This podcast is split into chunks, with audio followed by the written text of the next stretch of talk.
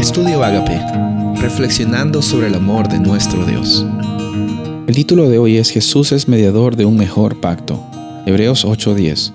Este es el pacto que después de aquel tiempo haré con la casa de Israel, dice el Señor. Pondré mis leyes en su mente y las escribiré en su corazón. Yo seré su Dios y ellos serán mi pueblo. En estos versículos, en estos capítulos, en realidad del 8 al 10, eh, vemos de que el autor está muy enfocado ya no solamente en Jesús como el sumo sacerdote por excelencia, en una orden muy diferente que la orden de los sacerdotes del Antiguo Testamento, sino encontramos que Jesús es también un mediador de un pacto que es más establecido, un pacto que se lo denomina pues normalmente como el nuevo pacto.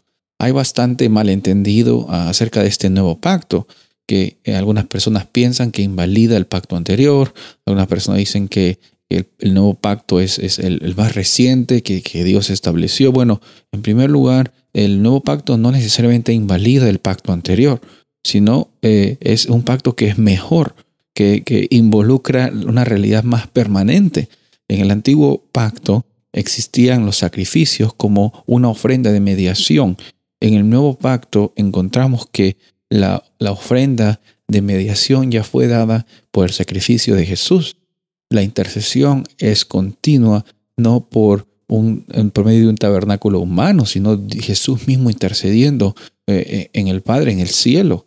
Eh, encontramos que las realidades son más grandes y, y son para nuestro favor, son para ti y para mí. Por eso Jesús es un mediador de un nuevo pacto y como leímos en los versículos del principio, el propósito de Dios no es que nosotros guardemos la ley, sino es que la ley esté en nuestros corazones. Porque el versículo 11 dice, la ley está en nuestros corazones porque nosotros conocemos al Señor, que nosotros tenemos una experiencia de cercanía con Dios.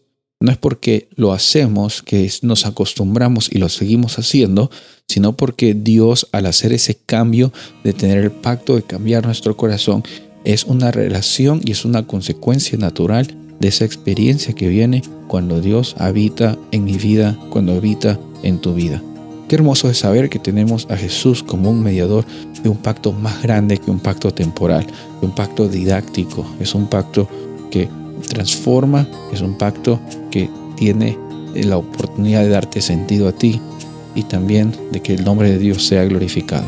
Soy el pastor Rubén Casabona y deseo que tengas un día bendecido.